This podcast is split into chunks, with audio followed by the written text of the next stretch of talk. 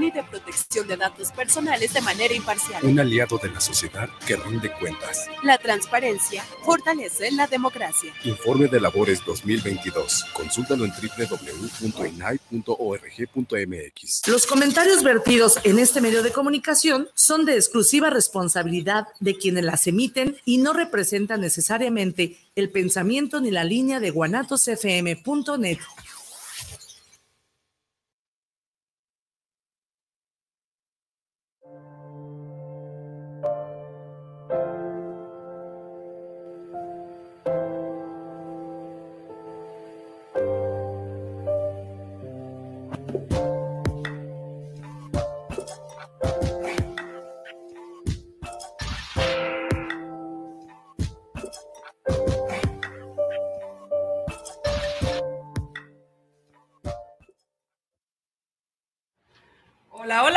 buenas tardes. ¿Cómo están todas las personas que nos están escuchando? Bienvenidas a una emisión más de Vibra la Vida, radio por internet, por Guanatos FM, la mejor estación.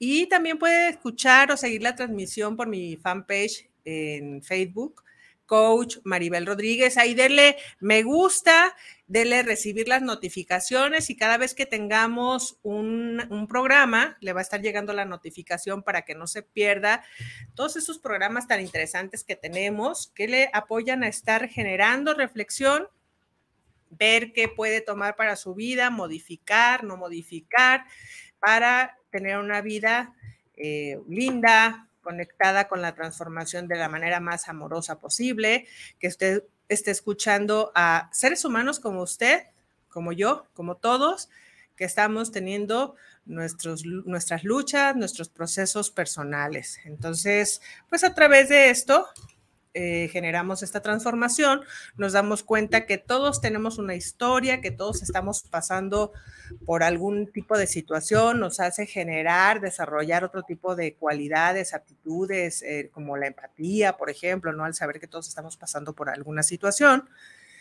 Y bueno, esta, esta, desarrollar estas habilidades pues nos hace tener mejores sentimientos y construir una sociedad mejor. Entonces, pues bienvenidos todos. Después de este la, la, la largo discurso, quiero desearle buen provecho si usted está comiendo. Si va conduciendo a su casita o al trabajo a comer, hágalo con cuidado para que llegue con bien a su destino. Hay personas que, que lo esperan y que desean que todo le vaya bien. Entonces, cuídese, por favor, ponga atención a estar manejando. Y bueno, el día de hoy tenemos un programa con harta sensibilidad, con mucha sensibilidad, este, porque sucede que a veces los seres humanos vamos en un camino que parece ya trazado, ¿no? Que parece ya escrito. De hecho, desde que nacemos, eh, podríamos decir, ah, bueno, pues como nací en esta familia o en, este, en esta clase social o con estas oportunidades o no, ya hay un destino que debo de seguir, ya tengo la historia de mi vida resuelta y lo único que me tengo que dedicar es a caminar el camino. Y vamos confiados caminando ese camino cuando de repente la vida nos cambia la historia, nos cambia las preguntas, nos cambia las respuestas, nos pone en incertidumbre. En coaching le llamamos, nos lleva a un quiebre que a veces es tan profundo que, la vida que sucede o surge después de este movimiento se vuelve totalmente distinto a lo que creíamos que iba a suceder. Entonces, para esto, para tener esta conversación poderosa, sensible, hermosa, profunda, el día de hoy tenemos a una invitada especial, Carmen Cervantes. Ella es, estudió coaching ontológico, es tanatóloga también, por decirle alguna de las de los cursos que ha tomado, porque eh, las personas que nos dedicamos sobre todo a acompañar a otros seres humanos siempre estamos en constante formación y trabajo personal. Pero bueno, le menciono estas cartillas de ella como un, como un inicio. Siempre aquí en el programa le damos también mucho más valor al, al ser humano. Entonces, Carmen, pues desde su historia, desde su experiencia, va a estarnos compartiendo cómo fue para ella encontrarse en esta cita con la vida. Carmen, soy muy afortunada. Bienvenida. Gracias. Y gracias por estar aquí, por aceptar la invitación, por aceptar esta cita. Muchas gracias. Sí, una cita más de la vida. Sí, sí, y sí. que sí. la compartimos además. Por gracias supuesto. a ti y a todos los que nos acompañan. Sí, pues Carmen, eh, fue una conversación lo que inició todo esto, Sí. ¿no? En donde no está usted para saberlo, ni yo se lo quisiera contar, pero ya que se lo voy a tener que contar. Andamos por ahí rehuyendo a los 50, Sí. incluso teniendo esta conversación de crear el club de los 50 en donde pues íbamos a compartir experiencias y todo esto. Y eso nos llevó a profundizar aún más en una reflexión del camino que hemos recorrido para llegar no nada más a esta edad, sí. sino llegar a este momento en nuestra vida. Así es. Cuéntanos, ¿cómo fue para ti iniciar este recorrido y qué ha pasado con esas distintas citas en tu vida? Pues yo creo que la primera vez que sentí esas preguntas de la vida fue como a los 15 años. Eh, entro yo a la preparatoria y no sé, las hormonas, el que siempre fui como un poquito rebelde y que eso generaba que mucha gente me, me tomaba como la, la rebelde, como que no hallaba mi lugar, traía toda la cabeza. Y una forma que yo aprendí desde muy chica para buscar respuestas, para evadir un poquito, fue la lectura. Entonces, me refugié en la biblioteca, saqué, había antes bibliotecas públicas, sacabas tu tarjetita y un día tengo la fortuna de agarrar un libro al azar que me llamó la atención porque traía muchas fotografías, muy mono, y era Juan Salvador Gaviota. Mm, Lo leo y se convirtió como en, en la respuesta de ese momento. ¿Por qué? Porque habla de una gaviota que precisamente se siente diferente a las demás que tiene visión de otras cosas que no se utilizan o que no utilizan las gaviotas normalmente. Que se da los golpes y que se levanta y lo vuelve a intentar hasta que logra su cometido y descubre que hay algo más allá que la mayoría de las gaviotas no conocen. Ujú. Entonces se vuelve como mi mantra Juan Salvador Gaviota y me aferro a esa historia y digo, hay algo más allá y me propongo a descubrirlo. Yo soy esa, esa gaviota. Richard Bach es el autor y por favor, si usted no lo ha leído, se lo recomendamos. Es un Sí. libro que por lo menos una vez en la vida, hay libros, Hay que, sí. hay libros que una vez en la vida hay que leerlos y creo que quienes hemos tenido ese libro en nuestras manos, hemos tenido esta oportunidad de reflexionar. Así es. Eh, soy de, del montón de las gaviotas que volteaba a ver a Juan Salvador este, volando, estrellándose, cansándose, volviéndolo a intentar, este, y, y diciéndole, no lo vas a lograr, eso nunca lo ha logrado nadie. ¿Qué te pasa? Eres una gaviota, ocupa tu lugar, deja de estar soñando con cosas que no, que no, se, no Que es no posible pueden. alcanzar para Sí. nosotras las gaviotas. Así es, con los límites preestablecidos, Sí, como no, bien y- lo y- Y dices. llega en la adolescencia, en la Sí, edad claro. en donde estás en la consolidación de la estructura sí, de- del qué Que voy a hacer y qué va a pasar. tu ¿no? mente, tu cuerpo, todo está acomodándose y dices, ¿cómo? Llegó en ese momento justo Ah, y me aferro a él. ajá. Yo creo que, digo, fue, fue donde yo detecto ese quiebre que me lleva a este primer descubrimiento y a saber que hay algo más. A ver, Carmen, te hago una pregunta porque algo que se me hace muy interesante y, y muy padre a los 15 años, ¿no? O sea, en teoría, a esa edad no se está pensando en eso. No, no la mayoría de las En personas. teoría. En teoría no. Eh, pero bueno, son muchas circunstancias. Una, hay algo, hay una ardillita ahí siempre moviéndome, siempre curioseando en mi cabeza desde siempre. Se dan las circunstancias familiares, eh, todo mi entorno en ese momento sufre una crisis y entonces también es el hecho de que eh, en esta crisis familiar hay eh, problemas económicos y entonces digo yo, quiero trabajar, Ujú. Pero mi, ya está escrita mi historia y dice, va a primaria, secundaria, preparatoria, universidad y hasta entonces. Y entonces digo, ¿por qué? ¿Dónde está escrita esa parte? ¿Dónde Sí. dice que tengo que seguir ese plan? Ese guion. Exactamente. Y, y, yo creo que todos los seres humanos tenemos esta conciencia, Sí. esta, esta primer conciencia que nos hace en esta edad preguntarnos si este es mi lugar, si quiero esto para mi futuro, si quiero esto para mi vida. Eh, creo que desafortunadamente el entorno como papás, como educadores, No no, nos ha enseñado a validar a los adolescentes, a escucharlos y queremos meterlos en este cuadrado de esto, ¿no? De sigue Sí, el guion, sigue el guion. Yo sé lo que te conviene. Exactamente, por tu bien vas a hacerlo como yo digo. Y creo que muchos de nosotros traemos adentro esa inquietud de qué pasa si. Y creo que tenemos la vida por delante, sobre todo a los 15 años tienes todo. Eh, creo que es muy válido encontrar tu camino. Yo lo encontré a través de los libros, pero creo que los papás también pueden ser una buena guía. Yo les digo a los papás, a, a mis amigos que tienen hijos, qué mejor momento que experimentar cuando estás tú ahí a un lado Claro.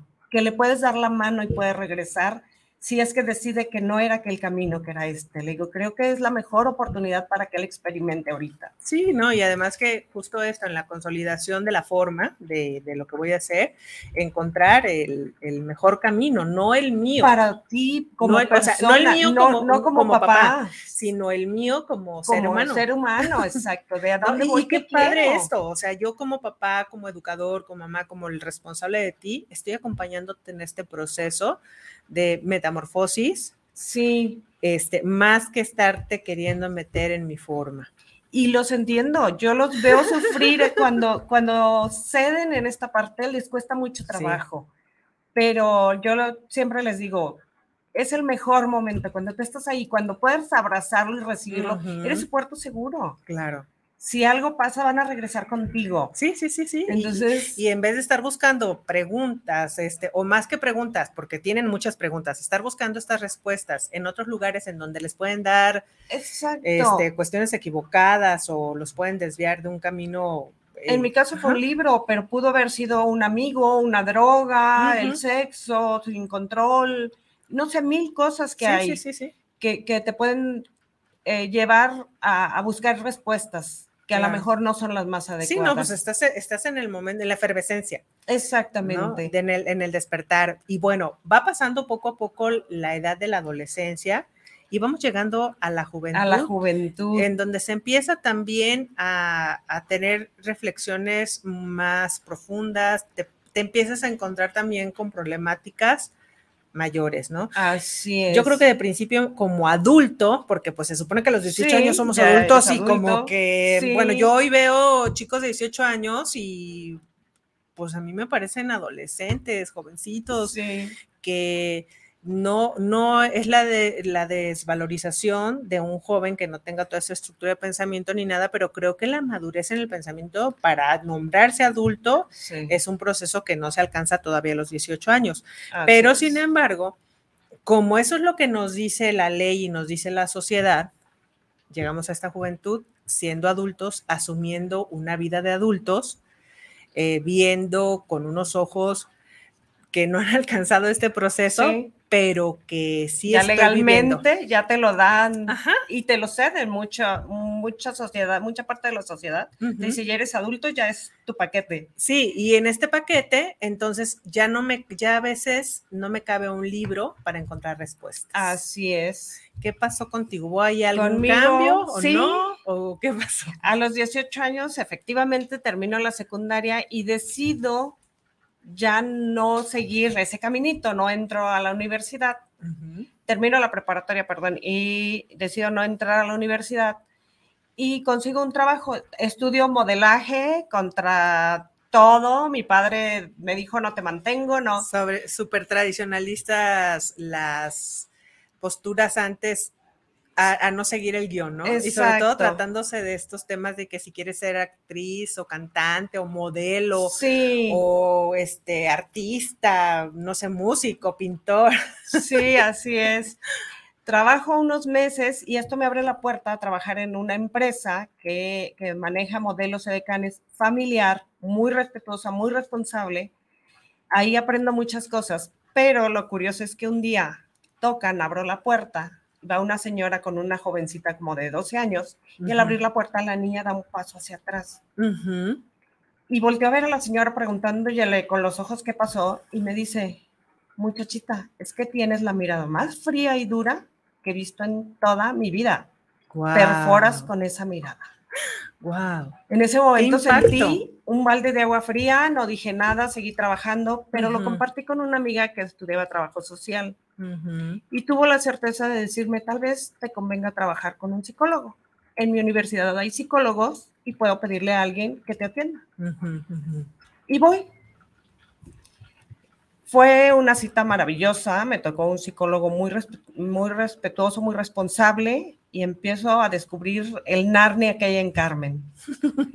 empiezo a conocer todo lo que tengo adentro de mí y en ese momento una de las frases que me marcó y que le dio vuelta al rumbo de mi vida, porque muchas cosas las hacía yo para, para ayudar a mis papás, para, eh, soy la mayor de mis hermanos, para poner el ejemplo, y me dice, tú no puedes ayudar a nadie si tú no estás bien, primero eres tú. Qué frase tan, híjole, tan fuerte para una chica tan joven. Sí. Empezando un camino de transformación propia. Me costó muchas sesiones entender esa parte, interiorizarla. Fue muy difícil contra lo que todo mundo dice, estás para compartir, tienes que ser buena persona, tienes que cuidar de los demás. Híjoles, me costó mucho. Pero al final abracé también esa frase y seguí caminando con ella en la vida, lo cual me ha sido de mucha utilidad hasta hoy. No, y me imagino más aún en el desarrollo de la, de, la profesión o de lo que estás este, ejerciendo de acompañar a otras personas. Así es, hoy por hoy me queda más que claro por qué me lo dijeron. Sí, efectivamente, creo que esa es la piedra angular de mi vida. En las citas en la vida, Carmen, digo, ahorita hasta lo que voy escuchando, este, a veces encontramos estas personas eh, algunos les llaman ángeles, otros les llaman coincidencias, diosidencias, causalidades, etcétera, ¿no? Que, hay quien dice que es una voz externa hablándonos a nosotros mismos acerca de estas necesidades. Y a veces tener la capacidad para escuchar, Sí. Más allá de una palabra, más allá del dolor que te podría haber generado el, esa mirada y no sé qué. O sea, te llevó a una sacudida tan profunda interna, pero podría decirse eso. La cita era escuchar, una voz afuera para poder escuchar una voz Voltear hacia mí, así es. No puedes ayudar a otros si no te ayudas primero a ti mismo. Así es. Y la verdad es que yo entonces me enamoré de la psicología a lo largo de mi vida he ido, creo que tengo siempre un psicólogo de cabecera. Es muy importante, eso sí, déjame comentarte. El psicólogo es como el doctor, es como el dentista, tiene que ser alguien con el que te sientas bien, con el que te sientas a gusto, muy profesional, que conozca su trabajo, que te acompañe a descubrir toda esta maravilla que eres tú, porque seguramente que todos, igual que yo, tienen adentro una maravilla. Tú dices ahorita eh, Narnia, ¿no? Y bueno, Narnia, pues sí era algo desconocido, este, escabroso, porque pues no era algo a lo que no estaban acostumbrados, pero también tenía mucha magia. Sí.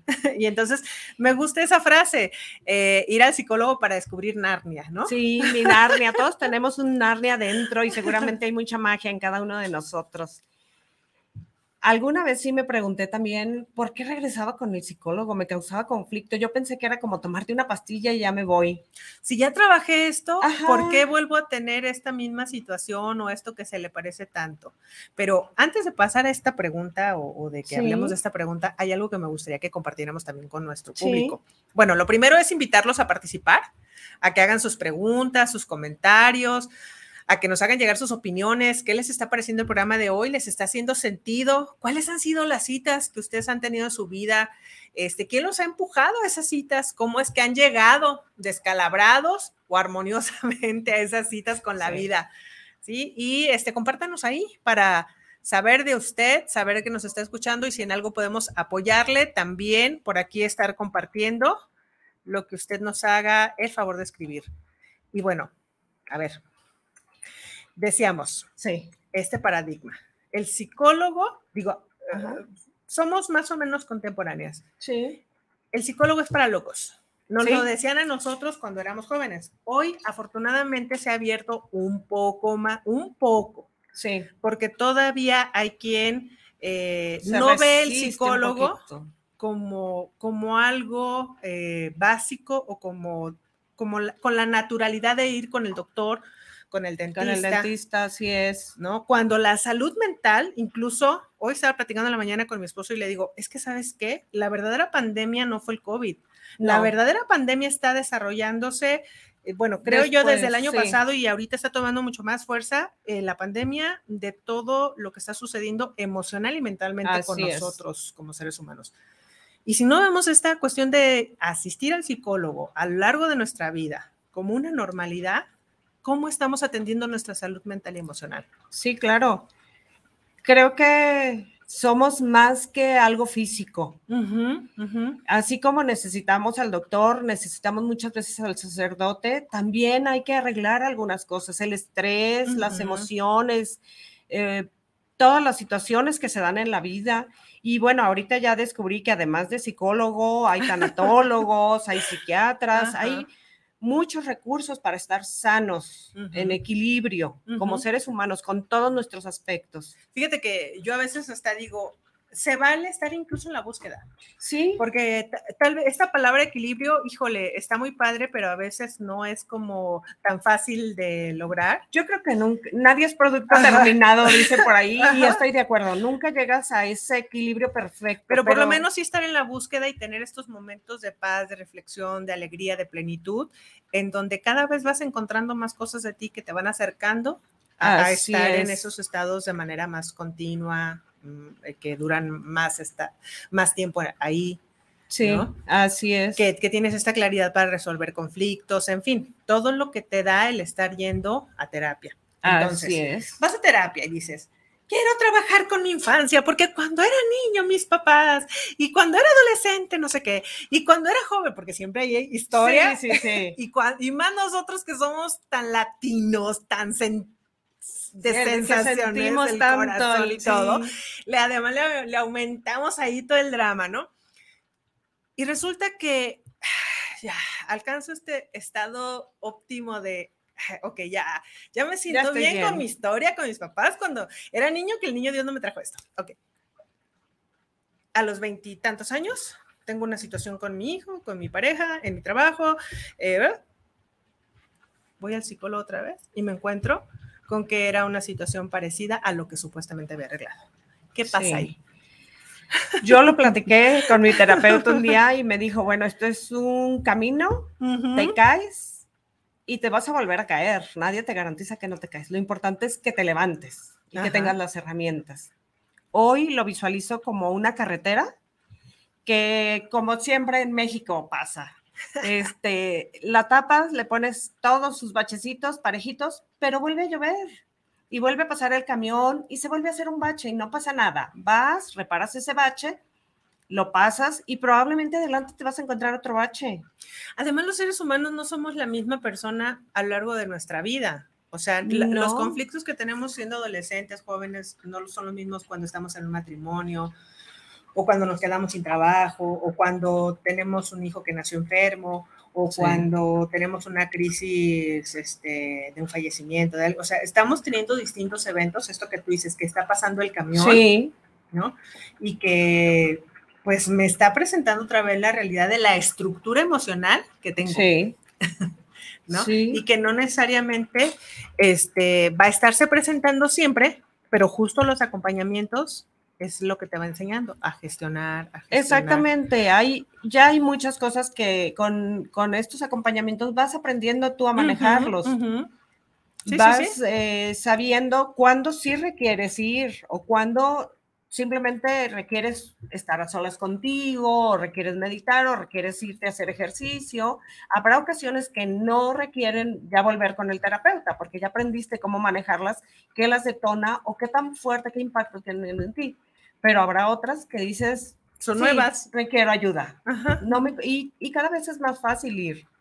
Cada vez es como, te digo, es como con el dentista. Cada vez dices, mejor voy antes de que se me pique la muela y que me lo revise. Claro. Igual con el psicólogo. Claro. Mejor voy antes de que esto se haga eh, una depresión o que me sienta mal o que lo somatice. Sí, que se haga algo crónico y que después se vuelva algo normal, aprender a vivir con las manifestaciones físicas de las enfermedades emocionales. Exactamente. Depresión, dolor de cuerpo, trastornos en la alimentación, trastornos en el sueño, que hemos estado hablando acerca Sí. de eso, este, disfunciones en el apetito sexual, disfunciones este, en, la parte cognitiva, eh, memoria, sí. concentración, esta, es, es- es este, estarte levantando ya con la cara fruncida desde que te despiertas hasta que te duermes Sí. y estar con el estrés, eso no es, la lo, no es lo normal. Así es. Y la verdad creo que te pierdes mucho de la vida cuando estás en esa situación. Oye, hasta incluso puedes estar pasando por las citas una, otra y otra y otra vez y ni siquiera te estás dando cuenta que ahí la vida te está esperando para ser vivida, ¿no? Exactamente.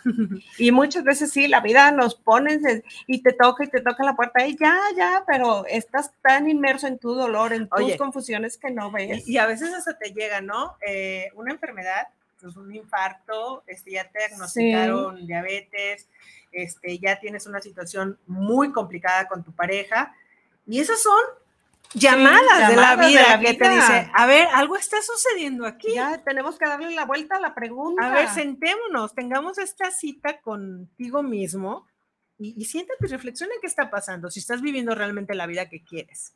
Sí, ¿Me estás viviendo? Exactamente. Estaba oyendo a unas terapeutas que decían que generalmente los seres humanos hacemos estos cambios cuando llegamos al hartazgo o de dolor o de enfado o de... Pero eh, en este proceso te das cuenta que no tienes que llegar al hartazgo, que puedes poner un alto antes y decir, esto me está generando dolor, no quiero más dolor.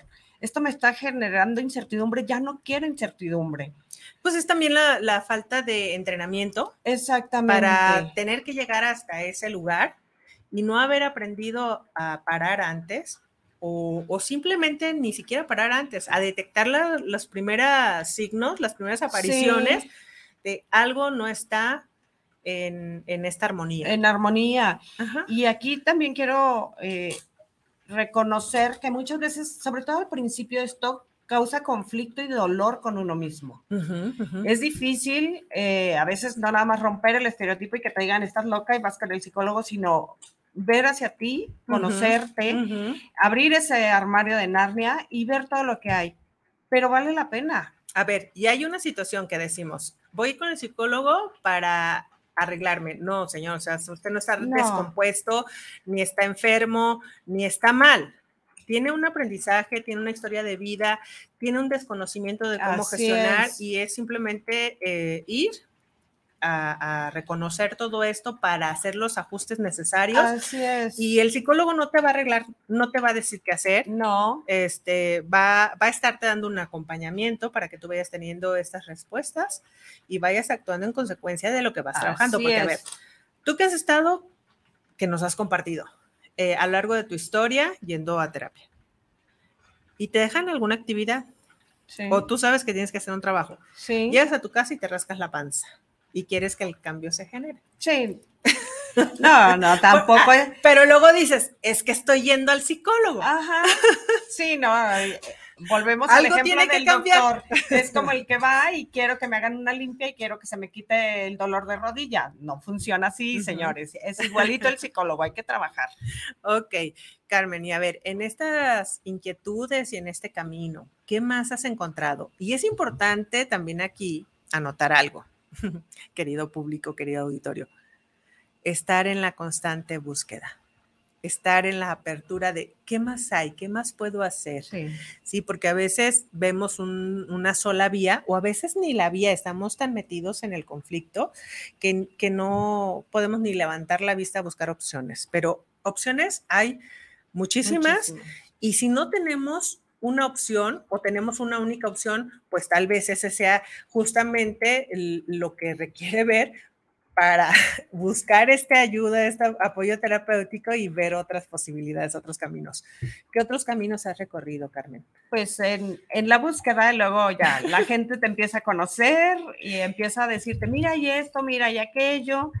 Y la verdad es que sí, el trabajo de trabajar, el de conocerte a ti mismo no se acaba. Una vez iniciado, siempre estás buscando qué más hay. Sabes que hay algo un poquito más adelante.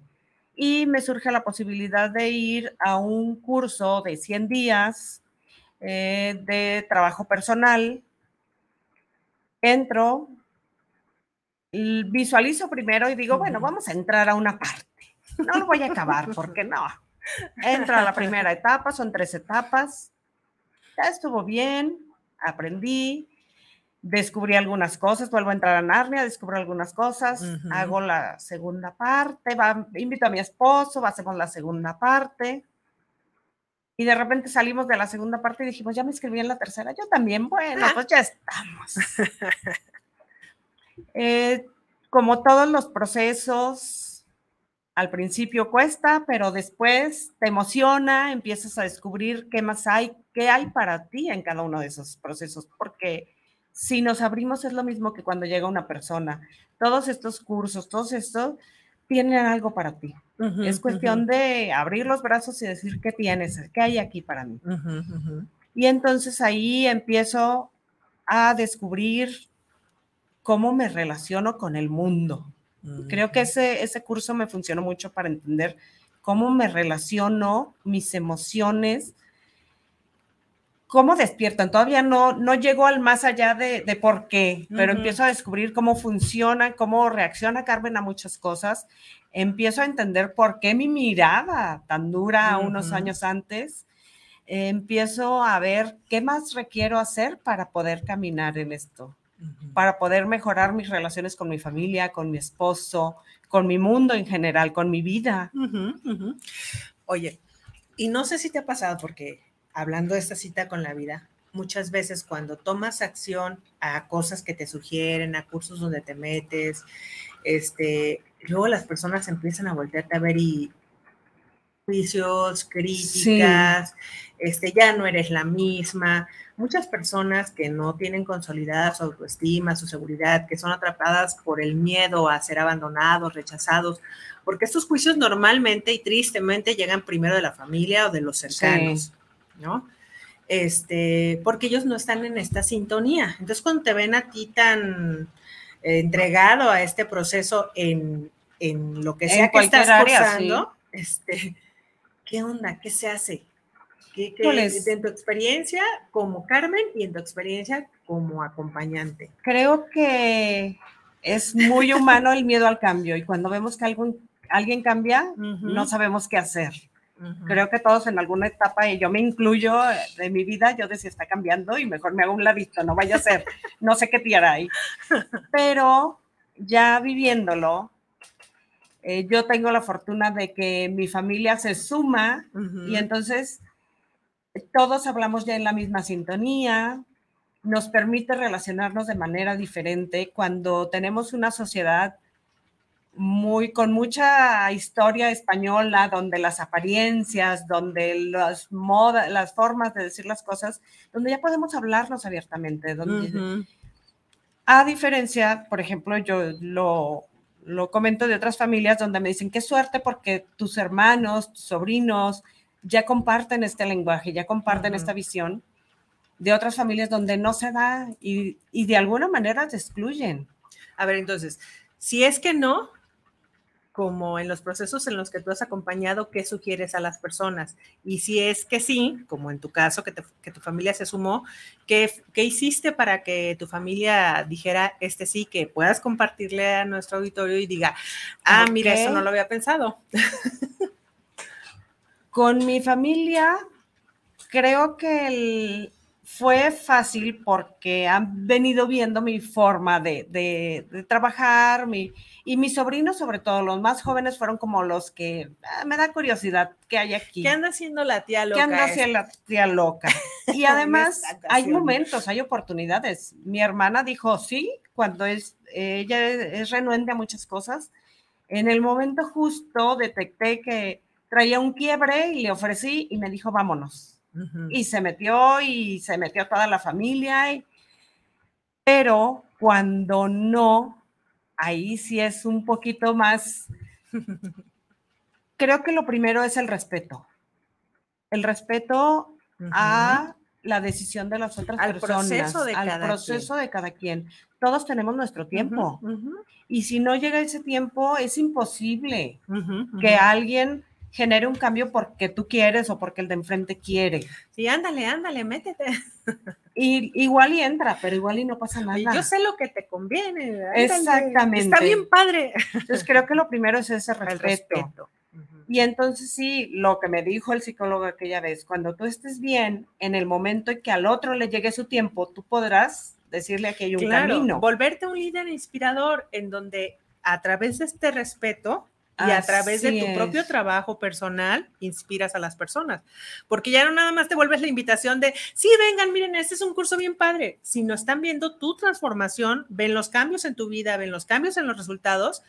Y, y esto se vuelve contradictorio porque es cuando la gente voltea y dice, oye, ¿qué estás haciendo? A mí me gustaría Sí. hacer algo como lo que tú haces, te veo Así bien, es. cuánto has cambiado, bla, bla, ¿no? Así es. Y, y entender también que no todos necesariamente tenemos ese camino, porque, por ejemplo, de mi familia, eh, los sobrinos no siguieron, no terminaron ese proceso, sin embargo, agarraron otras variables de, crecimiento personal que los han llevado también a estar bien con ellos mismos. Entonces, creo que el respeto todo es es para básico. todos. Así es.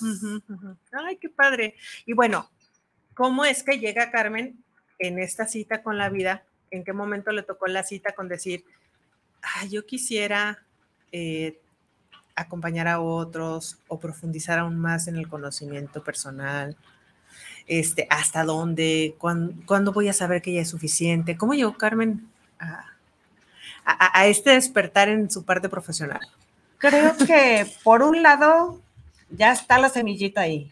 El compartir, el hablar, el, era algo que siempre lo tuve. Eh, sin embargo, ya con todo esto, y yo les decía, en algún momento me siento una oreja tremenda. Ujú. Entre las mil actividades que hago, maquillo y peino, y yo les decía, esta parte te convierte hasta cierto punto en un psicólogo de las señoras. Mientras las arreglas, las señoras se desahogan. Y te das cuenta que mucha gente a tu alrededor acude cuando requiere ayuda o requiere, cuando menos ser escuchado. Ujú, ujú. Entonces empezó a surgir en mí, ¿será esto lo mío?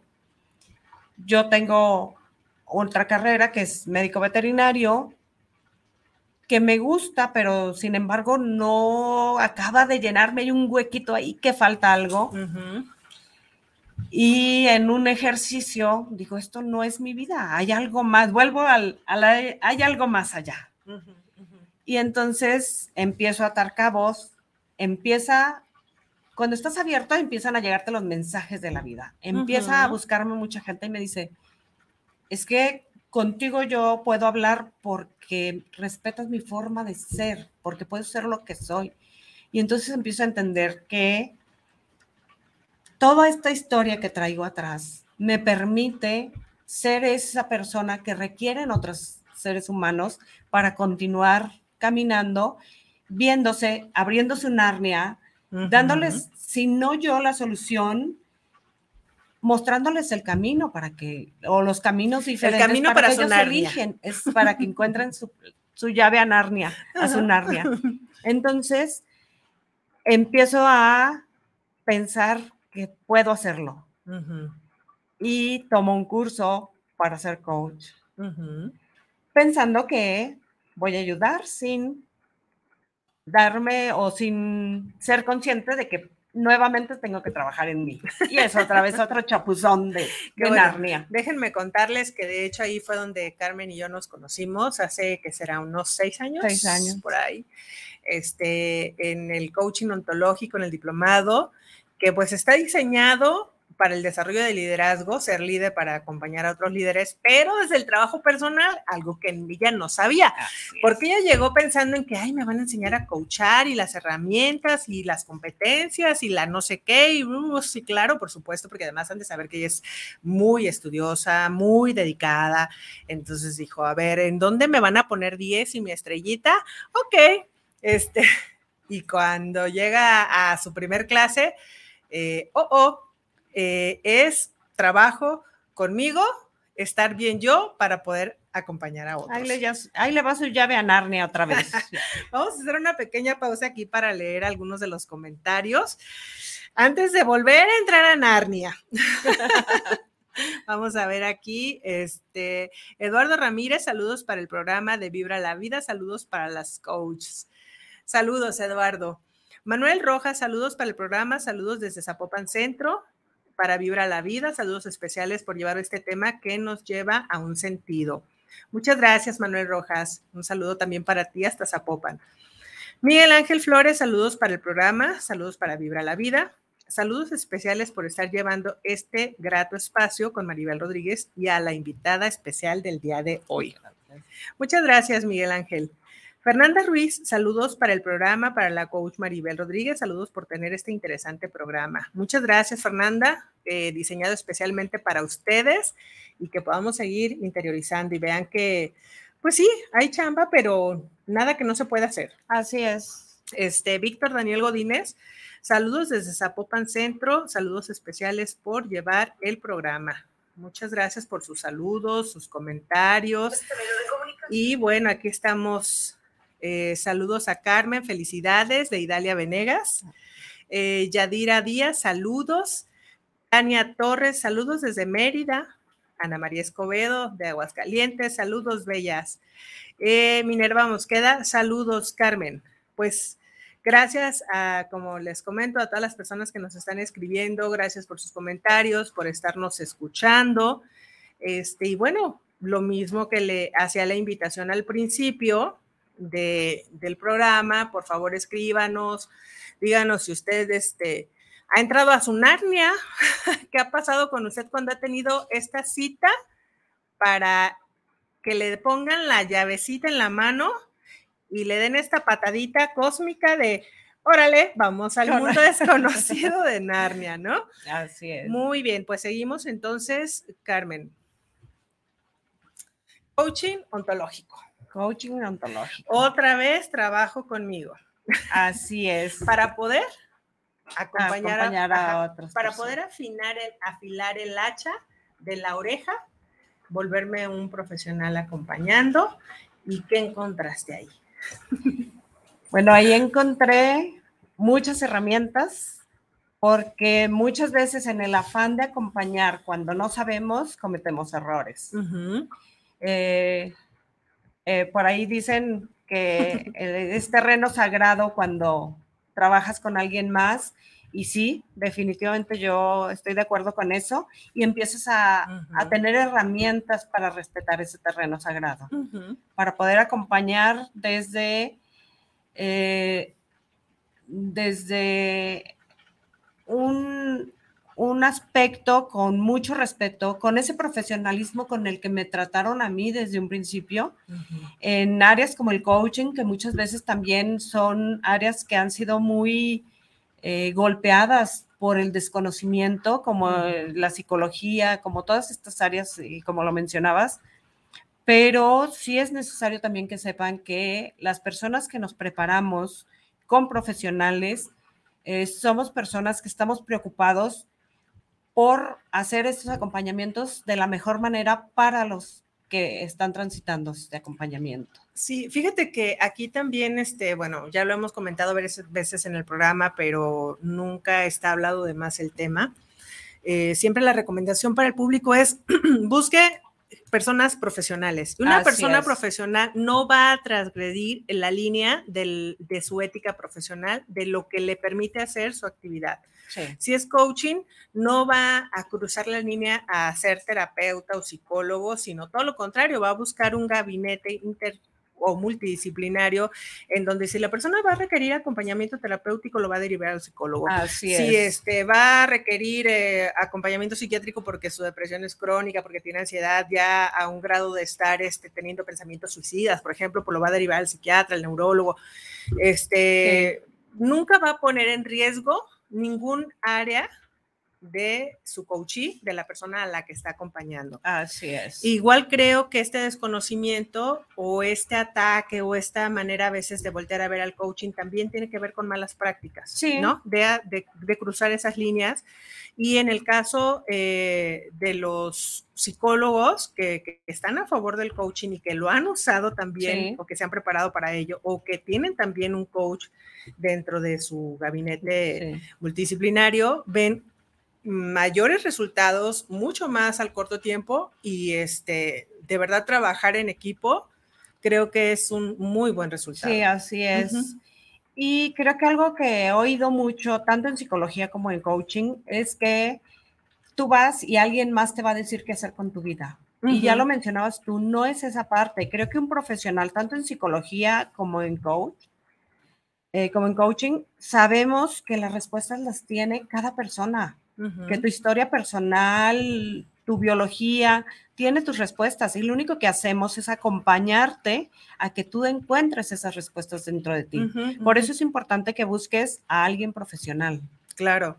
Haciendo, siguiendo esta metáfora de Narnia, pues es esto, o sea, tú tienes la llave de tu armario, tú eliges cuándo abrir la puerta, tú eliges en qué momento entrar y de qué, eh, a qué velocidad o ritmo caminar, cuál es el rumbo que quieres seguir, el A, el B o el C, a la derecha, a la izquierda, al norte, al sur.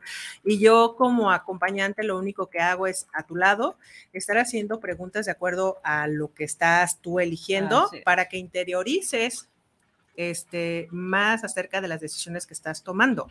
Así es. Encuentres tus propias respu- respuestas, más allá de decirte, mira, vente por este camino como que se ve que está más corto y está sin tanto Sí. peligro, ¿no? Como hay menos nieve acá, vente por acá. Ándale y abre la puerta rápido. ¿O qué crees que tienes toda la vida para...? No, no hacemos No. nada de eso. No, este, y eso es algo que aprendí yo en, en el curso para convertirme en coaching. Ajá. Este, eh, y creo que es algo muy valioso porque si volteo hacia atrás, así, fue, así fui llevada yo y creo que es el mejor camino, ujú, porque entonces yo soy dueña de mis decisiones Ok. y agradezco y valoro mucho el trabajo de estas personas que, me- que fueron a un lado mío, que nunca me Ujú. llevaron, que nunca me aventaron, que nunca me presionaron. ujú, ujú. Entonces, eh, para todas esas personas que de repente tienen ese, ese temor, yo les digo, sí hay mucha gente profesional, búsquenla y eso no va a cambiar para nada, ni su forma de ser, ni su forma de pensar, simplemente van a entrar a ese Narnia y conocer todo lo que está dentro de Oye, ustedes. sí existe ri- riesgo de cambio, pero para que te vaya mejor. de ti Eh, para ti. Sí, ¿no? pero finalmente es lo que tú mencionabas, tú Ajá, decides. Ajá, Sí, ajá. sí quiero este cambio. ¿Por qué? Porque ya descubrí esto de mí, entonces puedo generar este cambio cuando lo decides. Pero no es que nadie te lleve a hacerlo. no. Así como tal de, como a los niños, de ve y camina por ese, no, como tú lo decías. Sí existe ese riesgo, pero cuando tú lo defines, cuando tú lo caminas, abrazas ese cambio. Claro. Sí, o, o ahorita también me imaginé la escena, ¿no? En donde la mamá lleva al niño al kinder y lo deja en la puerta y ahora sí hazte pelotas. No, tampoco. Tampoco. este, tú sabes tus respuestas y muévete para donde No, quieras y yo aquí mientras sí. estoy en la puerta viéndote con el cancel cerrado. No, no, tampoco sucede No, no, eso. no, por eso decía, caminaron junto a mí. A final de cuentas, creo que esos profesionales caminaron junto a mí mientras yo tomaba mis decisiones, mientras yo conocía mi Narnia, mientras yo me asustaba y decía, requiero tiempo para caminar por ese caminito que me aterra, o mientras disfrutaba otros caminos. Claro. Oye, Carmen, hasta ahorita hemos hablado de cuestiones generales, así como del ser humano. Pero, ¿qué pasa o hay algo eh, en particular con el tema de mujer? Porque ya ves que socialmente también nosotras mujeres tenemos cre- ma- este, creencias, paradigmas, situaciones o condiciones distintas sí. no es lo que quisiéramos, este, estamos transformando la manera también de vivir esto que ha sucedido históricamente con nosotros siendo mujeres. ¿Y Así has es. trabajado algo en particular? ¿Encontraste alguna cita con tu ser Sí. mujer? Con... Sí, eh, descubro en todo este proceso, eh, descubro que tengo conflictos porque precisamente mi independencia mi, no va eh, de acuerdo al rol que tradicionalmente las mujeres tienen, el hecho de decir yo no quiero hijos, tengo muchos conflictos con la sociedad por mi, por mi forma de conducirme como mujer. Entonces empiezo también a buscar respuestas para esto. Empiezo a voltear hacia atrás, hacia mi linaje, para ver qué está pasando o qué me trae aquí. Y bueno, requiero manejarlo. Entonces empiezo a tocar puertas. Hay talleres muy lindos como Amo Ser Mujer, como Luz de Mujer, donde trabajas esa parte femenina también. Hay, hay personas también dedicadas a esto, personas que trabajan desde con tu aspecto espiritual, con tus cuestiones eh, físicas, psicológicas, y me reconcilio conmigo como mujer, me reconcilio con mi linaje, con mi madre, puedo verme en armonía con las mujeres, porque muchas veces estos conflictos generan conflictos. Por ahí dicen que dos mujeres no pueden ser amigas. Ser dos mujeres juntas ni difuntas. Ni difuntas. Y la verdad es que soy una mujer muy afortunada, tengo muchas y muy buenas amigas de toda la vida. Eh, y creo que mucho tiene que ver con esta parte de romper esquemas, de entenderme, de conocerme, de saber que efectivamente tengo hormonas y tengo una serie de cuestiones que me hacen diferente al género masculino, pero que también eso me da ciertas características, me hacen sensible, me, hace, me dan otra serie de cuestiones que ellos no poseen. Sí, que, te, que es correspondiente a tu género, ¿no? Así Y que también esto es importante porque no es que estemos en contra o a favor o más o menos o no, simplemente es decir, ok, cada género tiene sus particularidades y hay que atender sus particularidades de rol. Y son tan valiosas unas como las otras. De hecho, somos complementarios. Desde la naturaleza nos lo está diciendo. Como todas las especies animales, tienen un complemento, pero nos hemos enfrascado en una serie de cuestiones que nos desgastan, que no nos permiten llevarnos bien, como lo decían, ni entre mujeres a veces. Sí, sí, sí, sí. Entonces, cuando logramos trabajar toda esta parte y entendernos y comprendernos y contenernos unas a otras, es una maravilla. Pertenecer a los círculos de mujeres, eh, a todas estas carpas rojas que ya no son conocidas como carpas rojas, pero todos estos espacios donde las mujeres compartimos es muy valioso. Es poder reconocer que tú tienes muchas inquietudes, que compartimos muchas cosas lindas, muchos dolores, mucho eh, trabajo socialmente, familiarmente y nos permite relacionarnos desde otro punto de vista. Sí, te hice esta pregunta por, por esta situación de, que tenemos como ser humano un tronco común, no sé, por decirlo de esta manera, ¿no? O sea, eh, conflictos que no son este, afines. Pero desde las etapas de la vida, se atiende de distinta manera a un niño, a un adolescente, a un adulto, a una mujer, a un hombre, a una persona de la tercera edad. Entonces, eh, en el lugar en donde usted se encuentra en la vida, también hay que buscar nuestras particularidades. No, que, no queramos encontrar eh, todas las respuestas en un solo lugar, cuando puede ser alguna particularidad también la que nos está afectando. Sí, y también esto, volvemos a Narnia, pero encontramos otro camino con otra riqueza en otro punto. Claro. Sí, también fue muy valioso trabajar en estos talleres de mujeres y este y estamos planeando por ahí empezar talleres para hacer círculos de mujeres precisamente para compartir esta, esta eh, cultura de, convivir entre mujeres. Claro, esta sororidad. Esta sororidad, así es. Pues estamos casi cerrando, Carmen. ¿Cuál ha sido tu última cita? Cuéntanos para. Mi última cita. ¿Te acuerdas? Sí. sí, la cereza del pastel llegó a un curso de tanatología. Eso fue eh, algo que me llamaba mucho la atención. Alguna vez en el hospital civil encontré unas tanatólogas y me dijeron: cuando puedas tomar un curso, es un regalo para ti. Y a pesar de que tanatología lo relacionamos con muerte, también encuentras que tiene regalos para ti. Sí, no, pues es que estamos hablando de pérdidas y a lo largo de, nuestra vida tenemos muchas pérdidas. Todo cambio es una pérdida. Que no gestionamos. La mayoría de ellos no los gestionamos porque no los consideramos pérdida. Así es. ¿no? Y vamos por la vida, pérdida tras pérdida tras pérdida en el acumulado y que al final nos explota en la cara y no sé ni por qué estoy desconectado de la vida. Este, me siento triste, eh, en fin, una serie de, de síntomas, de signos que van apareciendo y puede ser como una posibilidad que es por todas estas pérdidas que no he reparado, que no he resuelto. Así es. Y que me, y que me, me tienen conectada a una línea de muerte. Línea de muerte es decir, a esta tristeza profunda de no, de no haber cerrado esos ciclos, ¿no? Sí, sí, es muy importante y es una de las áreas que hemos tenido, la, la pandemia nos generó un poquito de conciencia en cuanto al trabajo, pero la tanatología, creo que todo el tiempo vivimos con los cambios y cada cambio representa una pérdida. Pérdida de edad, pérdida de juventud, pérdida de trabajo, pérdida de lo que sea, siempre estamos perdiendo algo. Entonces, trabajar, reconocerlo, trabajarlo, también hay profesionales que nos pueden apoyar con esto. Sí, totalmente. Y volver a conectar con la experiencia de la vida plena Así es. y no con la tristeza del duelo de, ay, es que cuando yo era joven, es que cuando yo era soltera, es que cuando yo no estaba, eh, cuando yo ganaba tanto, cuando... La frase eterna de tiempos pasados siempre fueron mejores. Ujú, ujú, porque no volteamos y decimos hacia el futuro me espera algo mejor? Claro. Fueron claro. muy lindos, pero hacia el futuro también tengo algo para mí. Claro, es más, o sea, más, y, y la invitación podría ser más allá del futuro, el presente.